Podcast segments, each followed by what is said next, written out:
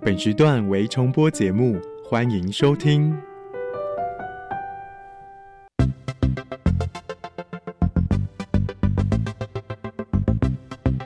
新科技大未来。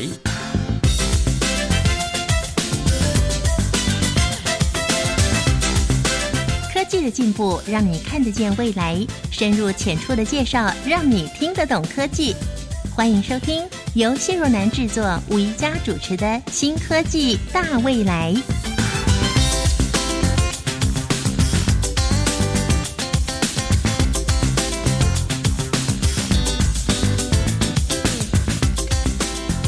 考古吗？我直接想到的是木乃伊。侏罗纪里面那个挖恐龙就是考古吧？我觉得考古相当的酷，如果有机会的话，我想去埃及考古。考古到底是在做什么啊？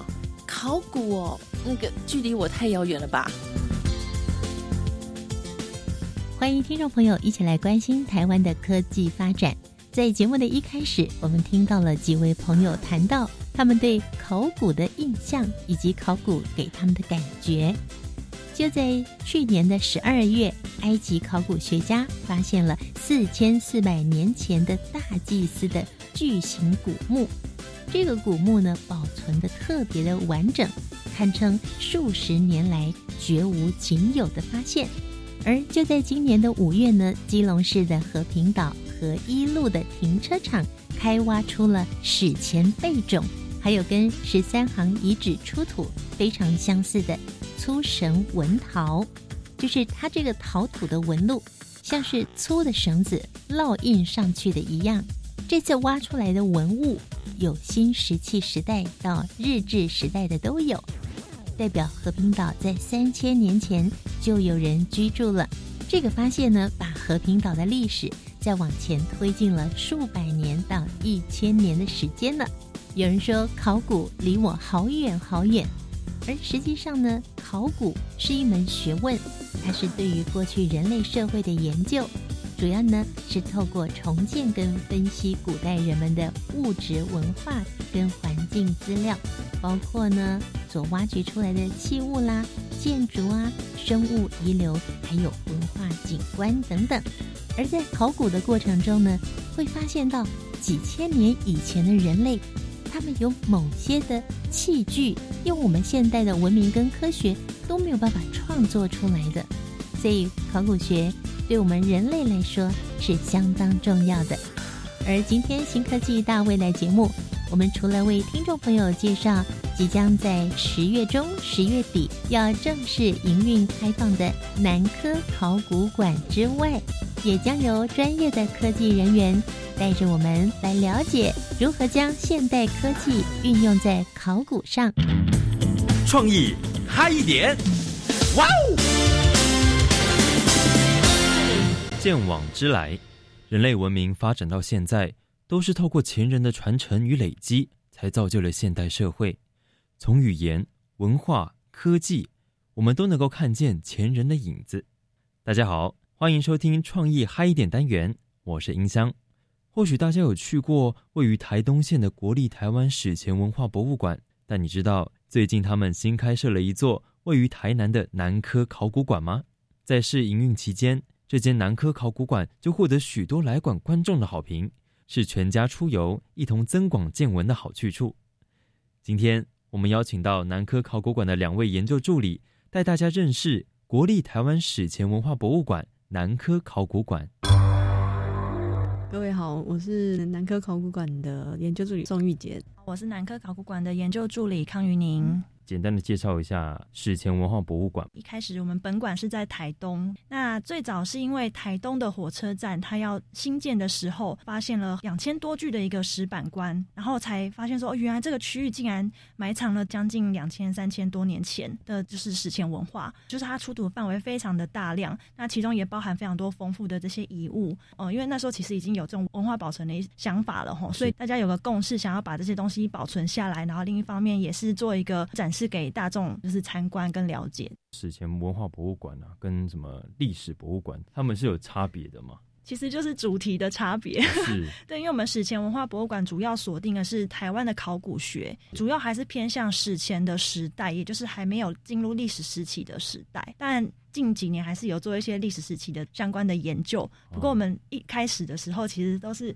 比较锁定在研究史前文化为主题。那我们今天节目主要着重在史前文化博物馆的南科考古馆。南科考古馆为什么要成立呢？跟卑南那边就是本馆的成立过程有点相似啦，在台南那个地方，大概在民国九十几年那个时候，他们就有一个比较大型的科技园区的开发案。嗯，然后那个时候它占地非常的广，几乎是一个乡镇的大小。这么大？对对，它当但是它刚好它位在三个安定、善化、新市这三个乡镇的交界处，但是它的面积就几乎等同于他们那一个乡镇的这么大。哦，所以。那因为它牵涉的面积很广了，然后那时候又预计说是要长期营运的，所以政府在那个时候就有做很多前置的调查工作。那其中一环就是文化资产这方面的调查。那那时候也是请中医院的老师到基地现场来去看，说，哎，这边是不是有一些不管是历史的也好，还是说史前的那些有价值的文物，有没有在这个地方被发现？一探看，结果就哦，满地都是，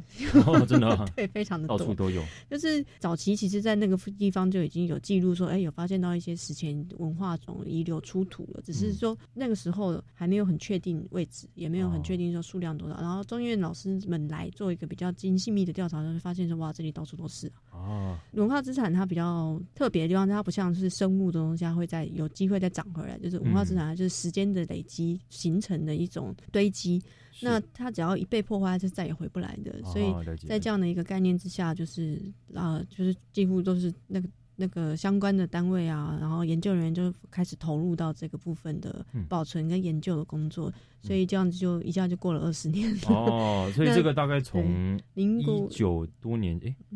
两千年差不多开始出，就是在演在在对对对规划了。应该是说那个时候就开始在做了。哦，真的，就是开始在收集那边的东西，这样。也不是，诶，应该说在做调查、嗯，研究，然后接下来确定它的位置之后，就开始进行发掘。就是因为有工业区开发这个问题，哦，对。那为了怕破坏到，所以我们就是在他们开始建厂之前，就先来做这种呃考古的抢救发掘的工作。哦，对。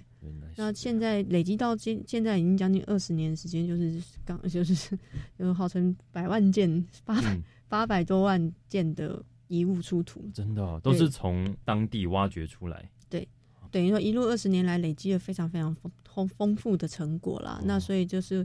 就是现在就是以以现在大部分文化资产都是以现地保存的这个概念再去执行。那当然这些发掘出来的东西，我们也希望是留在台南当地。嗯，来去做这个展示，所以就是有这个博物馆的一个规划跟成立。南科考古馆跟史前文化博物馆的其他分馆差别在哪里？我们全部都是属于史前文化博物馆的一个单位啦，只是说我们现在南科考古馆新成立，它是在台南这个区域一个新成立的馆。那它的一个特色是因为我们周边非常多的科技厂房，因为它在南科科学园区，就是希望可以在不管是展示方面啊，或是说跟呃民众的互动也好，我们就想要呈现这种科技与人文的一个交汇。嗯，科技这种东西不是只是冷冰冰的，它是有温度的，就是它是跟人文是有相结合的这个部分。我们希望可以透过我们南科考古馆的一个成立，然后呃，不管是在呃展示啊、推广教育啊各方面，我们都可以来做，就是跟民众有一个很好的互动。哦，所以也是南科考古馆成立之后的任务这样子。对对对。那除了就是刚刚您说到的这一些之外，还有什么？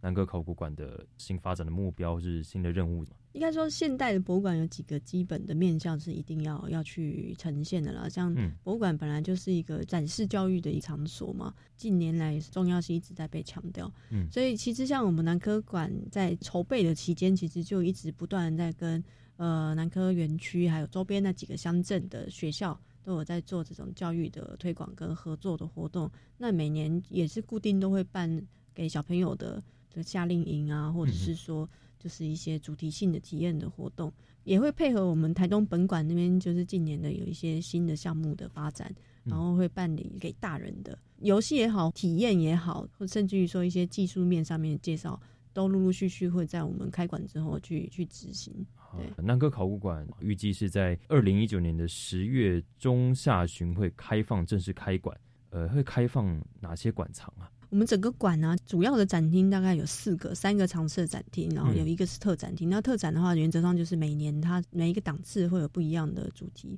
像我们今今年要配合开馆活动，我们的主题就是动物。就是史前文化研究当中的这个动物的这一块的成果会被拿出来做展示。常设展的部分的话，我们三个展厅，那考古是在谈论时间的这个部分的变迁，所以我们第一个展厅就是在呈现大台南地区这五千年来它整个史前文化的一个一个样貌，然后还有它代表性的物件的，在在我们第一展厅里面会去做一个呃，等于说是同整性的。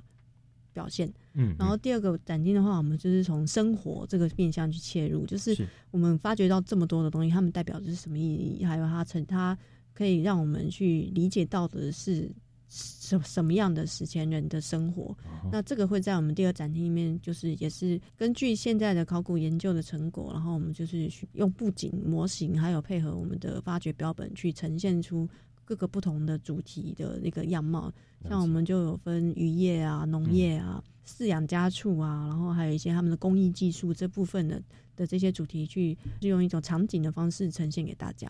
那我们第三展厅就是从科学的角度出发，因为考古学它其实是一个非常倚重科学分析、科学方法的一个一个学科。虽然听起来像是历史方面的人文学科，但其实现在考古学就是在。在科技技术上是非吃的比重很高，是因为不小心可能就把那个遗迹给破坏掉。呃，这个当然是一其中一种部分，但实际上我们更希望的是用这些科学分析的方法，可以提供给我们除了我们肉眼可以看得到之外的资讯。那第三展厅比较在走的就是这一些科技方法应用的介绍，嗯，对对，还有还有我们一些考古学的基础的。理论像我们考古学家怎么去观看那个地地层，我们怎么样去判读它的时间的关系，然后还有这些发掘出来，我们去挖了这么多的考古发掘坑，我们怎么样从这些坑的资料去判读说那个时候的村落长什么样子，那个时候人的家庭的生活，它大概是怎么样去配置，这个大概就是在我们第三展厅会去出现的这个展示内容。对，大家有兴趣，听众们都可以去参观一下。我特别想要提的是，我们在这个南科考古馆里面有个特别的展示的区域，叫做博物馆的密室。呃，他希望是一个开放式的，把博物馆在做幕后的这些典藏的工作呈现给大家看。嗯，所以这些文物不是只是从田野现场带到博物馆。然后以及到库房就结束他的生命了。其实我们是希望，呃，透过这个过程呢，让大家知道说这些文物其实它是怎么样从原来还没有被整理，然后进入一个被整理的过程，然后以及它之后会做什么样的运用。最有趣的地方是，透过这个环境的玻璃，哈，可以从二楼往下鸟瞰，底下的呃研究人员会持续做一些他们手边的这个整饰文物整饰的工作。那他们透过玻璃窗景的观看呢，除了可以直接看他们手上在进行哪些工作以外，他们可以透过们一个直播的系统，透过这个荧幕还有对讲机，观众就可以直接跟这些研究人员做一些互动，可以更直接的去了解他们在处理的文物是什么年代的啊，然后在做一些保存维护的时候会有什么样的要去注意的地方啊，或是说呃，透过这样子的方式，就是生动的去介绍给观众朋友认识。这样子其实也可以让观众更深刻的体会到做考古这件事的难度吧。听完了介绍，听众们是不是对南科考古馆的展览内容更有兴趣了呢？您是否知道现在的考古也将科技运用在其中？接下来，主持人宜家将带您一同感受科技考古的魅力。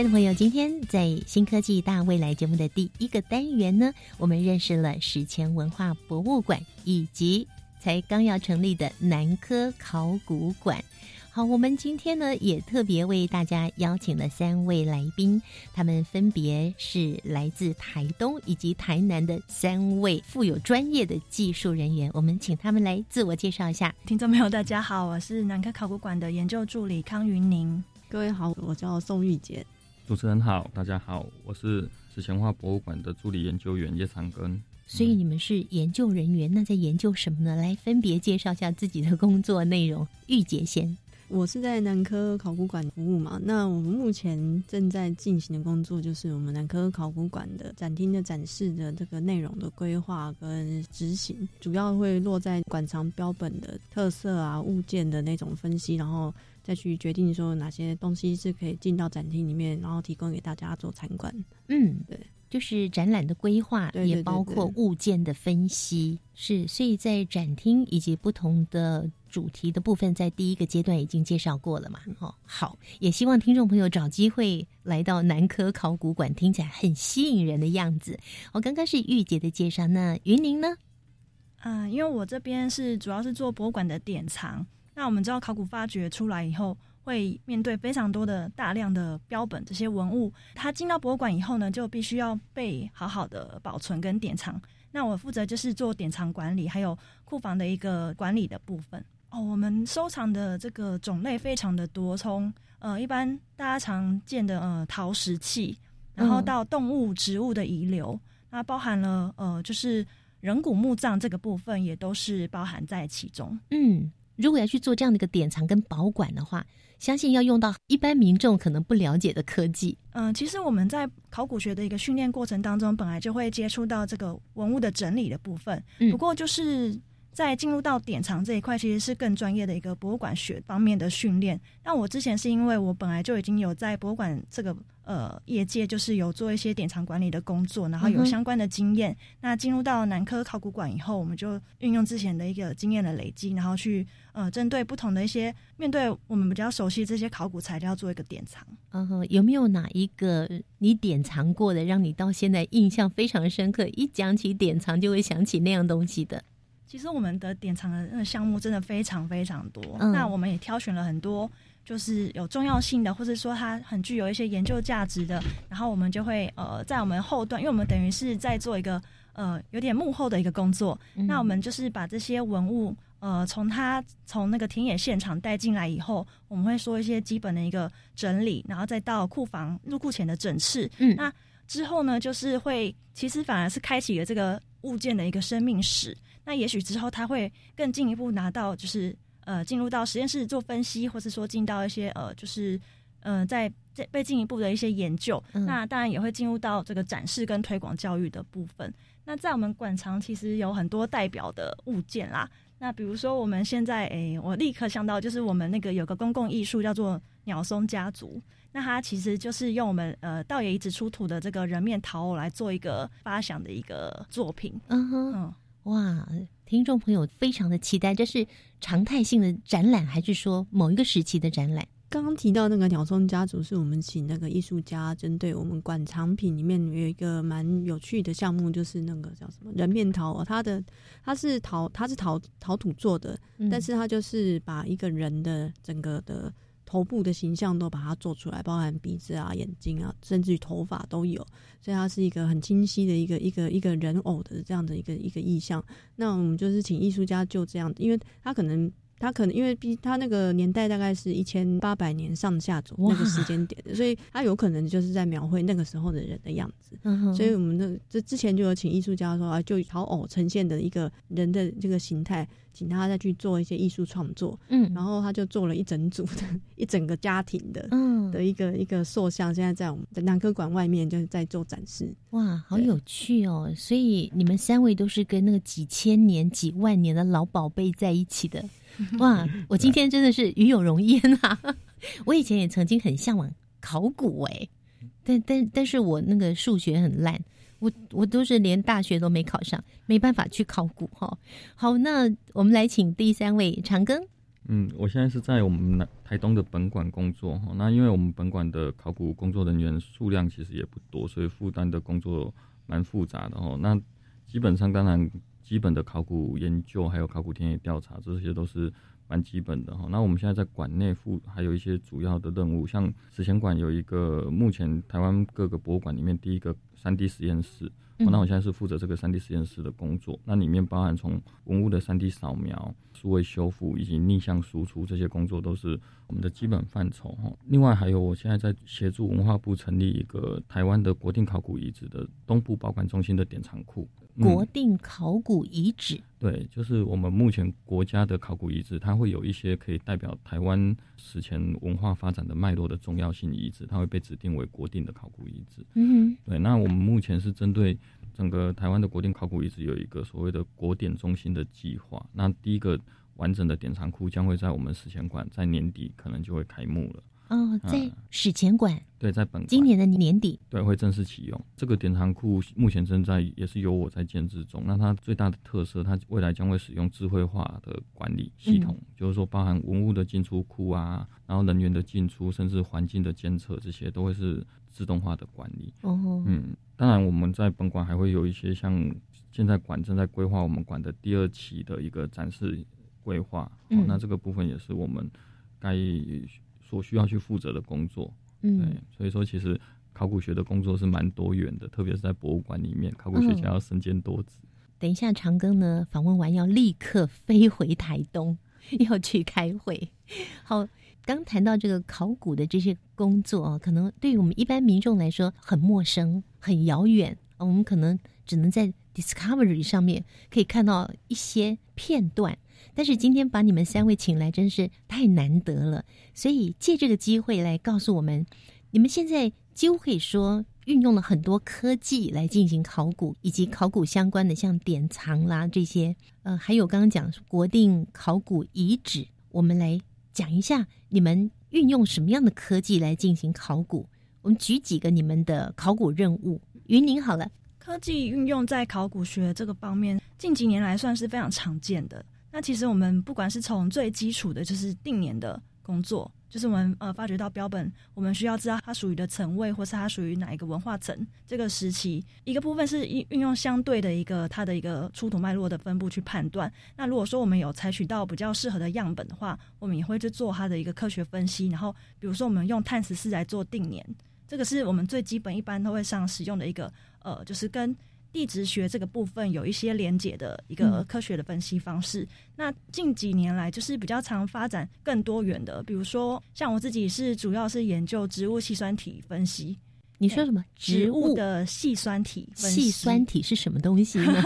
对，这个肯定要稍微介绍一下。对，这个嗯，植物的细酸体它是物质遗留，就是它是呃，植物它会在生长的时候，它会吸收土壤里面水分留下来的这些细质。细酸物质啊，这个“细”是不是石头旁在个细氧的“细”的“细”？对。那在这个植物死亡以后呢，那这个细质它会一直保存在它的一个细胞壁上面，所以它就会生长成相应的它这个细胞壁的一个形状。那我们透过个实验分析的一个手段吼，然后去从土壤或是陶土当中去萃取出这些细酸体，然后去看一下它的一个形态。这个东西不是只有史前的植物会留下来，现在的植物也一样会有。所以我们是可以从现代植物它的一个细酸体的一个呃不同植物种属它的一个细酸体的样态，其实都长得不太一样，那也有它的一个可以鉴别的一个鉴定性。那所以我们比如说我们知道最常见的是知道呃倒数的它的。扇形就是像扇子一样这个形状的细酸体，大概是长什么样的形状？简单来说，就是我们在史前的这些土壤或者样本当中有看到这样子的一个倒数细酸体，就可以知道当时也是有这样子一个植物遗留。这个倒数细酸体的这个倒是稻田的稻，稻田的稻，然后属是属于的属，对啊，倒数细酸体哦，这是第一次听到。那你刚刚讲说用碳十四来定年，我没听错。对，呃，规定的定年是年代的年，就等于是说用碳十四来确定它是属于哪一个年代。对，嗯，你们都要经手这些啊。其实这些当然都还是有呃，请那种各个实验室协助啦，因为毕竟像做这一类的分析，像碳碳十四它其实是放射性的一种物质，在自然环境当中会有一些背景辐射那一类。一般大部分来说，我们我们自然环境当中的这些元素都是稳定的形态，但是有的时候还是会出现那种比较具有不稳定形态，就是它是有放射性的，但是这个放射性不会影响到人体啦，它就是一种自然的现象。因为放射性的元素，它会随着时间会衰变。就是时间过去，它的那个活性会越来越小。降低。对对，那原则上来讲，它这种呃定年技术，他们大大部分都是在测说某一种元素、某一种物质，哎，对他们在这种背景环境当中，它的那个衰变的那个那个速率的过程，嗯，然后再去比对说我们这些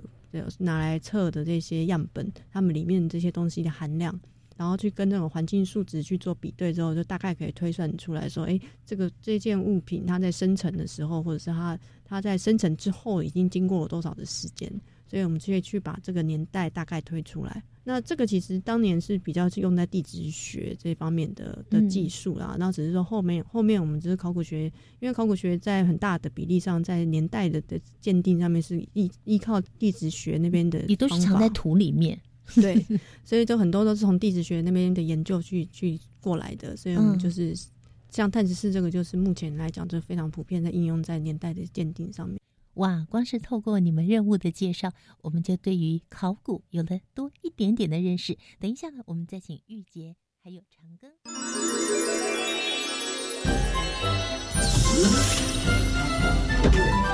听听故事，回答问题。让英语学习也可以变得很简单。现在就到教育电台官网 Channel Plus 点选主题频道，搜寻英语即时通，让我们的英语一点就通。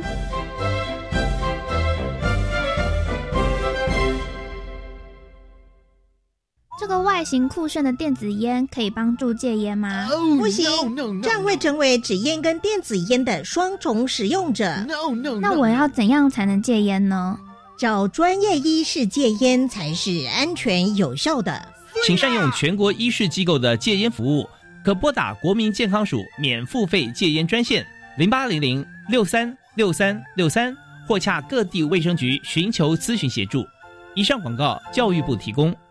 老公，你上次交保的农民职业灾害保险，保险费又忘了缴哈？啊，就忘记嘛。这会影响到权益哦。农民职业灾害保险的保险费必须先缴费，被保险人需在每年五月或十一月底前，将当期六个月的保险费缴到投保农会。如果没有在期限内缴纳，可以有三十天的宽限期。若超过宽限期仍未缴，那么资格会从六月一号或十二月一号起取消哦。记得快去缴费啊！以上为劳动部劳工保险局广告。加外加外，阿玛波拉，扎根格玛西卡斯达斯。的加古拉布古列列，大家好，我是来自台东的胡代明，这里是教育电台。那罗哇那咿呀那呀哦哎呀，那是你呀鲁玛的呀恩哦，朋友们就爱教育电台。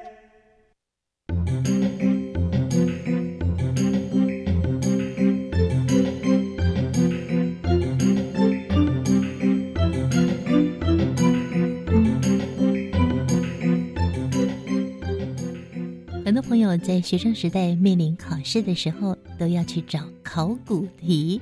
也就是过去曾经被用来当做考题的，特别有参考价值。而今天我们介绍给听众朋友的关于科技考古这件事情，是否颠覆了你对考古的想象呢？接下来我们请玉洁跟长庚来为我们介绍他们的考古任务喽。玉洁来，呃，我早期的话，我是做金属器相关的研究啦。嗯，对对对，因为呃，金属器其实包罗万象啊，就是就是常见的金银铜铁，那个都是金属。什么刀剑呐？台湾的史前时代有以石器为主的时间，然后也有以金属器为主流的时间。那金属器的话，对，就是通常来讲都是铁器。嗯，对，台台湾跟大陆跟中国大陆那边有差异的地方是在于说，中国大陆它有很明显的一段时间就是以青铜器为主流。但是台湾这个东西这样的一个物件在台湾是比较少少见的，嗯，所以在台湾就是直接从石器时代，几乎可以说直接从石器时代就进入到铁器时代了，嗯就以铁器为为主的使用的那个时间点。但是因为铁汉很容易生锈，很容易分解跟对，而且它就会粉碎了呀，特别是埋在土里面，那水啊什么东西都会让它很容易就就不见了，嗯，所以我们常常在我们挖到的都是。就一大堆锈的 的东西，这样它有可能就是因为生锈的过程，其实它就是产生它的氧氧化物嘛。嗯，那氧化物其实在某种某种程度上还反而比一个铁元素来的稳定，所以它反而会留下来。然后铁的那个部部分它都会变成，就慢慢转转转，就会变成氧化氧化的这种东西。之前的状况是说，这样的一个物件出来，比如说一件 发掘出来的铁器，它可能它可能整整包全部都是锈，嗯，对，然后但是它里面可能还残留一些铁的，到底残留多少我们不知道，这时候就是可能需要去打 X 光看，嗯，对对对，因为它整个整个锈成一整块的时候，你没有办法确认它里面的形态到底，而且锈是乱长的啦，它不会说。它不规则，对它不规则，所以其实我们常常就看到一整块，我们没有办法去辨识它，所以这个时候就是要靠这种 X 光啊，或者其他的一些测定的仪器去去去看它原始的形态，就打下去之后，那个那个里面才晓得，所以它里面的东西其实是是一种是，比如说它可能是箭头，就三角形的，或者它是刀子，就是比较长条形的，就是要靠这些东西去协助我们去去分析、去鉴定这些物件的种类了。嗯，对啊，那另外可能还是像这种。金属器的东西常常它都是合金呐，它主体可能是铁，但它有可能跟其他的的金属有结合。嗯，那我们可能就还要再去用一些比较不伤物件本身的分析方法，比如说他们也是打一些什么光谱分析啊那一类的，去找出它里面有什么成分，然后再从那个去分析它的原那叫什么矿物是哪些，然后再来看说它的产产地是哪里。嗯哼，所以大概都是用这种。理工科或者是说有一种材料科学那边那边的那种分析方法来帮助我们去了解我们发掘出来的这些标本。嗯，对对是，所以考古它也是要运用到蛮多元不同类别的技术跟学问，所以要懂很多。这其实有很多时候都是实物面上边做边学啦，因为像像呃，我们虽然说就是传早期啦。就是国内的考古的科系都是在文学院，所以其实像我跟他想，我们就刚好跟唱根不一样，我们是理的东西，理工的东西可能弱，文史可能相对比较有了解。但是像刚刚讲这些，不管是他的他他在做的细专题的研究，还是说我之前接触的这些金属器研究，其实都很吃理工科的这些这些知识，所以等于说。我们都要回过头再去恶补什么元素表啊那些很基础的东西。好，谈谈长庚的工作经验。其实我做考古学很大的工作经验都是在考古田野的工作上面，到实地去。对，到实地的遗址上面去进行考古发掘，还有研究调查。当然，最近这十年来在博物馆里面工作，就会耗费掉很多的时间，到田野的机机会就不多。但是我们还是需要透过。助理去协助你去进行很多田野工作。嗯，对。那像考古学，它的确就是一个非常运用各个不同学科整合的一个特别的学科。哈，就是说，念考古好像除了考古本身基本的方法还有理论以外，你还要去跨到很多的学科，譬如说地质学，甚至包含文学的社会学，甚至医学。哦，那甚至像材料科学，那甚至还有一些。物理学、嗯，化学、地质学的研究、地层探索，好，就地球物理学的探测。为什么需要这些东西？因为当你遇到的研究领域，你就要去了解它。我们的国定北南遗址，它的指定范围有十二公顷，那它的最大范围可能有将近一百公顷。那如果今天我们是要用人工去把这这些考古遗址全部都发掘出来，一方面可能是会觉得说，你这样的发掘其实并没有好好保存下这个遗址，有破坏的。可能性，而且时间要拉的很长。一个部分是时间要很长，而且卑南遗址是一个非常复杂的考古遗址。但是我们在短时间内，我们又需要快速的去了解它整个面积的地底下的埋藏状况。我的天啊，怎么办呢？对，那我们就只好透过像透地雷达，好地磁探测法。你说什么雷达？透地雷达，透地把雷达波打到地底下，然后透过它的它的震波的反射情形，去判断地底下可能存在。什么样的物质遗留或堆积状况？嗯哼，啊，那透过这样的方式，我们就可以很快速，因为我不需要去发掘，我就可以很快速的知道地底下的一个堆积情形是什么。嗯，那我们其实透过这个方式，我们就可以掌握到，在大概三千多年前的史前卑南文化人他们所盖的聚落建筑，它的分布范围有多大？我们才知道说，哇，原来三千多年前的人他们已经。盖的好几公顷的一个建筑结构的一个范围哦，那这是一个非常惊人的一个史前遗留的部分。那我们也会整合像地质学的一个一个所谓的岩心岩心的探测，然后去了解它的地层。那把这这些复杂的资料都整合起来以后，再结合考古学最基本的考古发掘的部分，去一一的掌握说整个地形的变化是什么样子，让我们去了解说我们现在看到的卑南遗址跟史前的卑南遗址其实它是不一样的。那史前人群他们怎么样在这样的空间里面去运用这个空间？然后他为什么要把房子盖在这个地方？房子为什么要朝着东北方？哦，那他的房子的建筑结构的排列是怎么样去规划？那以及说在房子之外怎么样去种稻田？哦，怎么样去了解它整个空间的一个适应状况？那甚至了解说他们这个聚落到最后是因为什么样的原因而结束了这个卑南文化的发展？嗯哼，好，那所以说其实考古学它是一个。蛮复杂的一个一个科学，那我们也都必须要随着科技的进步去运用一些新的技术，来让我们更进一步的去掌握考古学的一个，就是怎么样能够更明确的去了解，或者是找到史前人他们生活或文化的一些样貌或线索。嗯哼，嗯，那卑南遗址。就是我们去换算他那时候的人们活生生的在那个地方，距离现在有多远？说时间吗？对，其实卑南遗址它是一个很特别的一个遗址哈。那但是其实不止卑南遗址，包含其实我们现在的南科考古馆所坐落的一个整个南科园区的考古遗址群哈。它这两个地方，它其实在距今五六千年前就已经开始有人在那边生活了。哦，哎，那但是在因为人群到的一块土地生活，他必须会先去了解这块土地的情况，然后适应这边的自然资源，好，甚至地理环境，甚至了解这边的气候变化。那慢慢的，他们会去发展他们的生业形态。那是发展完生业形态以后，可能久了，他们的在这边生活以后，他们适应了以后，他们会发展出更进一步的一个一个呃文化的样貌。嗯，哦，那那当然也可能在这过程当中，也可能会受到天灾或者是。外来文化的影响，这个文化样貌就会去改变。所以说，其实这也呈现出，就是说，考古学在研究上面，基本的考古研究是了解以前史前文化史的一个发展。嗯，但是再进一步，我们想要了解它的文化生活的形态。另外一个，在更高的层面，我们是希望了解整个文化变迁，那它会受到什么样的影响？那文化变迁是不是有一个脉络可循，或者是可以找到它的原因，或者是变迁的一些？模式，那让我们从这个部分，从过去人们对这个环境，同样生活在这块环境，他怎么样的故事，让我们好好再审视说，哎，我们跟他们一样生活在这里，嗯，我们是不是也可以透过同样的角度去认识我们的环境？是，对，这是考古学有趣的地方。哦，也是那四个字“见往之来”。对，哦，过去人的经验，我们到底现代人，我们要在里面学到什么？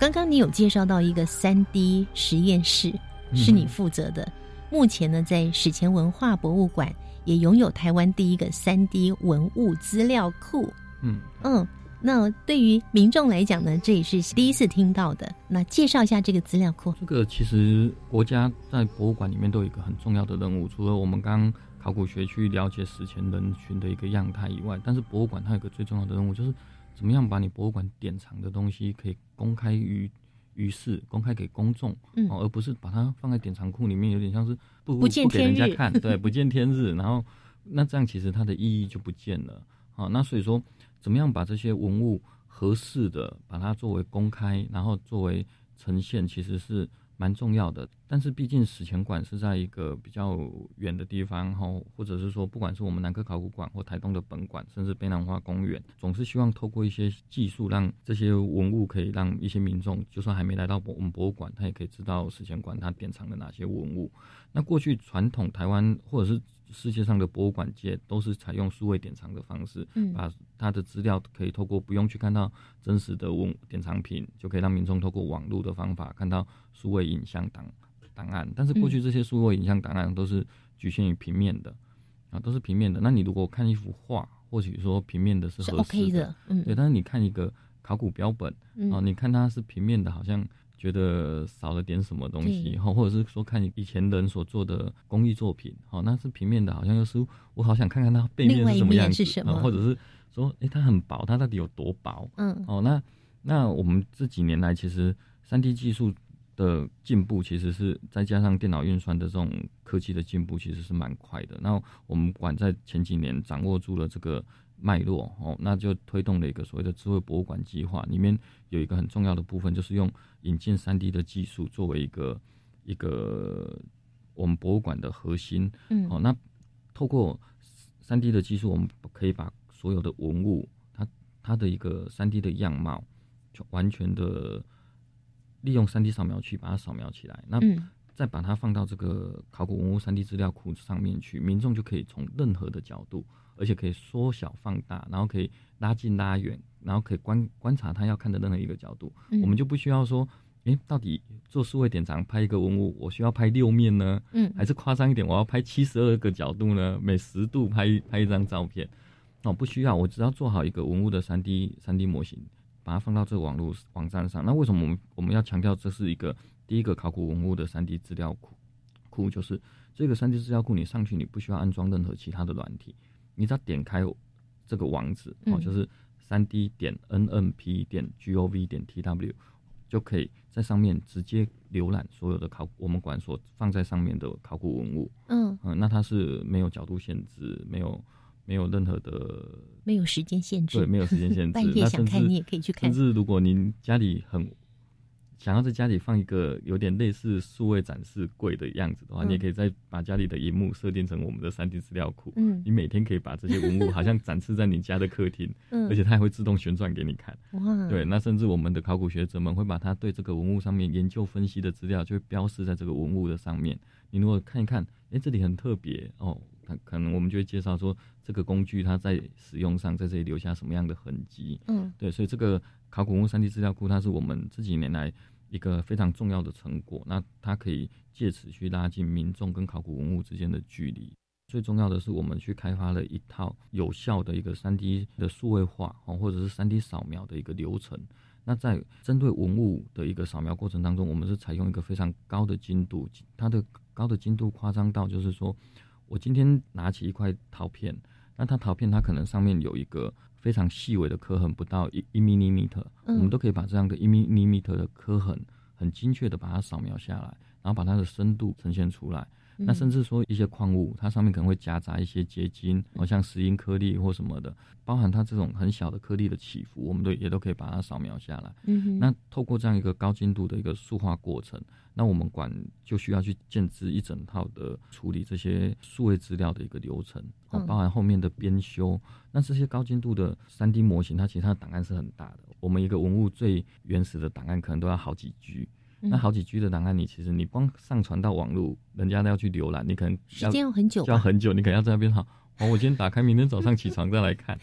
或者是我转一个角度，可能要等个三分钟，它才会转到下一个角度，所以我们就要有一个完整合适的方式，让它可以在网络上给民众看，但是又不能失真，好，所以说这个整个的规划过程当中，其实是一个非常需要。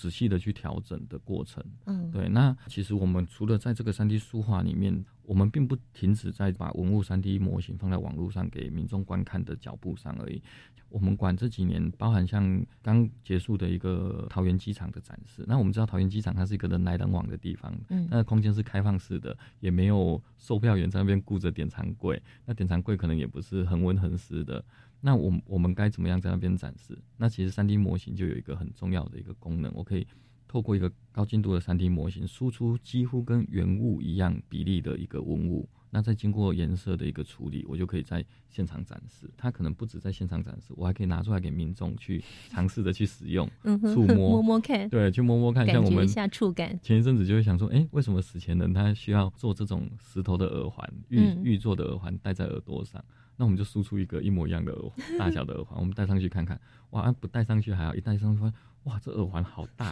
那看来以前他们就是希望远远的就让人家看到你这个人是有戴耳环，然后很不晕不晕的这样远远的走过来，好像彰显是你是一个你的身价地位非常有身价、非常有地位的这样的一个一个身份，这样。嗯，那我们觉得说这些都是一些三 D 技术。可以带来博物馆新的一些体验，这样。嗯，所以这个台湾第一个三 D 文物资料库，这里面包含了两个重要的功能。嗯，其中一个功能就是把你们这里面的老宝贝，嗯，做三 D 列印的模型，模型，嗯，那可以到到处去展览，没错，也可以让别人触摸，没错。那另外一个就是把它变成一个数位档案，嗯，不论你在哪里，只要你能够联网，嗯，你就可以方便的看到这个考古文物的各个面。对对对对。哇，我们进入三 D 文物资料库是免费的喽。对，这当然都是免费的，因为博物馆本身就是一个公众事业，而且这些对我们来讲，这些所谓的史前遗留还有史前文物，它其实不是属于任何一个个人，甚至也不是考古学家，甚至博物馆也只是作为一个保管它的单位。它这些这样的文化资产，它是属于公众的，所以对它做一个公众开放，这是本来就是我们该有的责任。其实我在资料上看到，你们曾经在二零一八年去年有举办文化资产三 D 技术。应用工作坊还有三 D 工作坊这一系列，就是在进行考古文物高精度的三 D 建模技术的应用。这个是对外的，嗯一个活动吗？其实给民众参与的吗？对，是可以有开放给民众参与的。但是它其实更核心的是，我们希望借由这个活动，把三 D 技术推广到国内的各个博物馆。嗯，那其实它不是只有在去年办，我们今年也才刚在八月刚举办完一个国际级的。工作坊而已。我们邀请了两位美国的学者，还有韩国甚至波兰的学者，然后来一起跟我们共襄盛举。那最重要的是，其实我们在国内有一个非常重要的合作伙伴，就是文化资产局。他们也是在也是在文化资产界运用三 D 技术非常久的一个团队。哈，那我们其实已经合作了很很多年了。那今年我们是第三年举一起举办这样的一个工作坊。那我们今年其实除了在室内的研讨，还有展示我们的三 D 数位技术以外，我们其实今年还有把我们的工作坊拉拉到考古田野上，甚至拉到一些历史建筑上面去，然后在现场去展示，就是说怎么样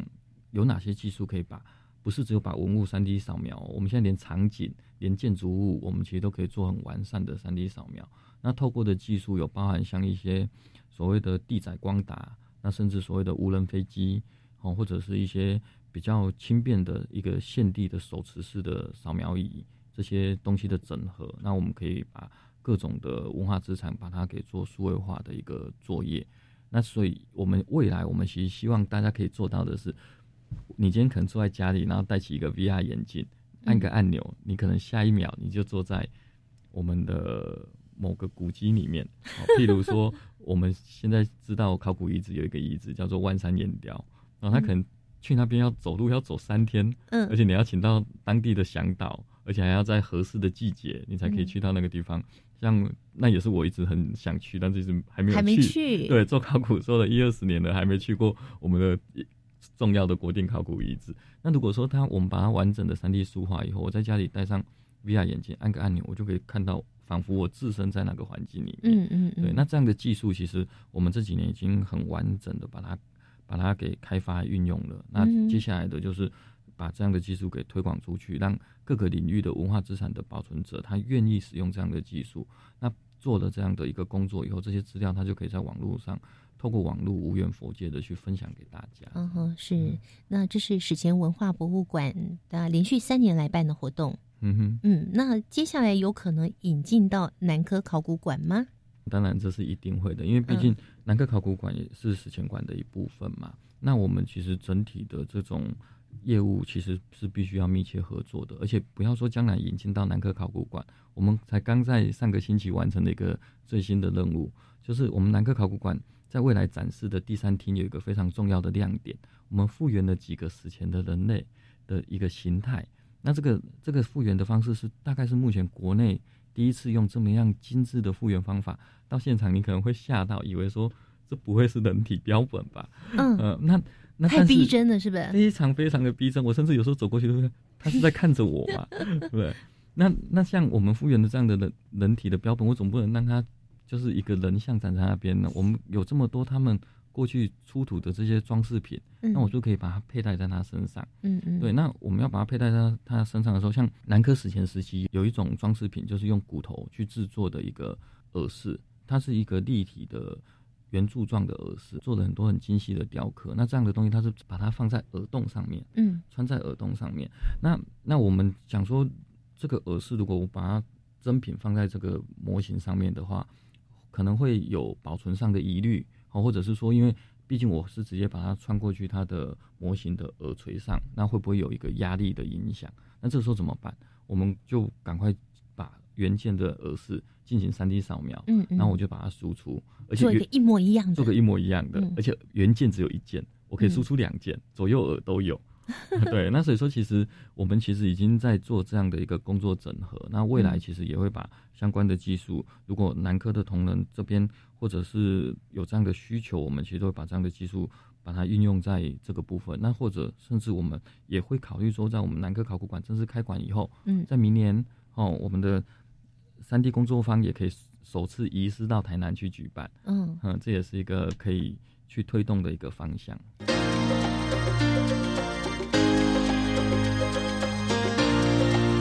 科技好生活。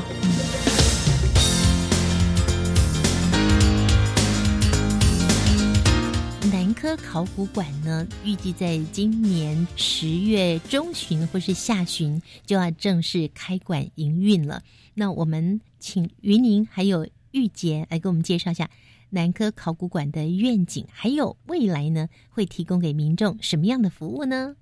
就是我们馆是新成立的馆啊，就是因为国内其实以考古为主题的博物馆其实不多，台东本馆呢规模最大的一个，新北市呢十三行博物馆它也是以考古为主题的博物馆。那接下来的话就是我们这边那台中的科博馆它有部分的馆藏内容也是跟考古有关，所以其实严格说起来就是国内完全以考古为主题的大概就是这三个地方，就是台。三行，然后台东的本馆跟我们南科馆这里，那我们当然是希望说南科馆在台南这个地方的成立，能够提供呢大台南地区，甚至于台南周边的区域，有一个可以对当地的史前文化有能够做一个比较详尽的说明跟了解的一个地方。那因为我们南科馆馆藏的那个文物或者说标本的量是非常的庞大，有多庞大呢？是秘密吗？八百多万件。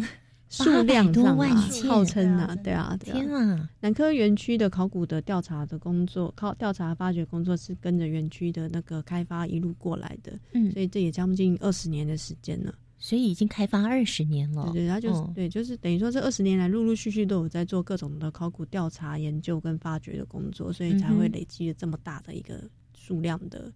的考古标本。那也是因为这个标本的数量这么庞大，公领域也好，私领域也好，大家都是有共识，就是说那就尽量就是在当地做一个完善的保存，嗯，对，所以才会成立我们这个南科考古馆，嗯嗯，对对对。那那我们当然就是希望说馆的成立，除了说对于这一批考古的标本能够有比较好，而且是比较详尽的那种典藏管理之外。我们也希望是把这些丰富的内容呈现给大家。嗯，毕竟八百多万，对，以百万件计量来这样的一个数字讲出来都是很吓人的。但是我们这么庞大的数量，可是知道人其实没有很多。所以说，这么丰富的史前文化的遗留，然后这么丰富的物件的种类，真的是琳琅满目，什么东西都有。当然，更希望它。除了做保存之外，我们还是还可以让后代子孙啊，可以了解我们的老祖宗、老祖先他们是怎么样去在这块土地上生活，他们的生活智慧。因为我们站的地方跟他们当年生活的地方是同一个地方，那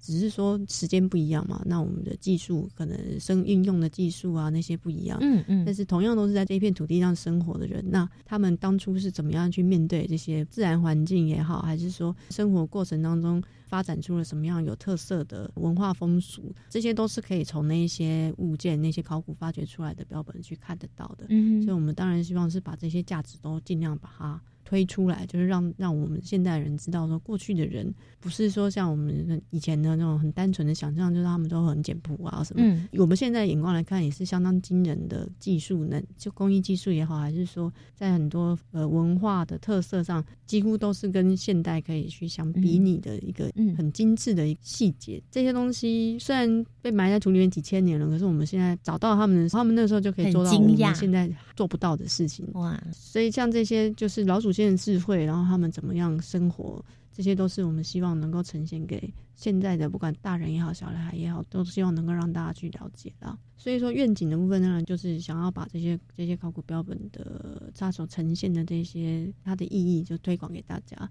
希望说也是作为一个教育的平台了。嗯，是。所以未来除了有常态展之外呢，也会举办各个不同主题的特展。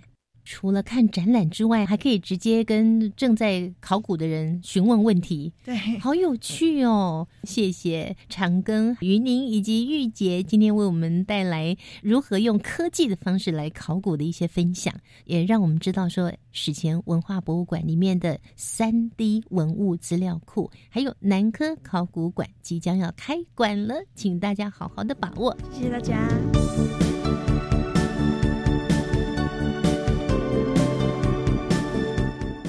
脚复合机器人，同时上面有轮跟脚的功能。我们希望就是说，在平地上面的时候，它可以像一般轮的车子一样，在地面上跑来跑去，那会又快又稳又省能。那遇到崎岖地，譬如说在在户外的那种山路上面，或者说今天人造的楼梯爬一阶的环境，它能够用脚的功能可以爬过去。那我们开发这个，就希望说它将来会是一个呃其他单位可以用的一个基础运动载台。那可以依据他们的需求来做在野外的探勘，来做救灾的功能。欢迎听众朋友，下个星期三上午十一点零五分锁定教育广播电台，我们将邀请台大林佩群教授为我们带来仿生机器人的介绍。我们下周见，拜拜。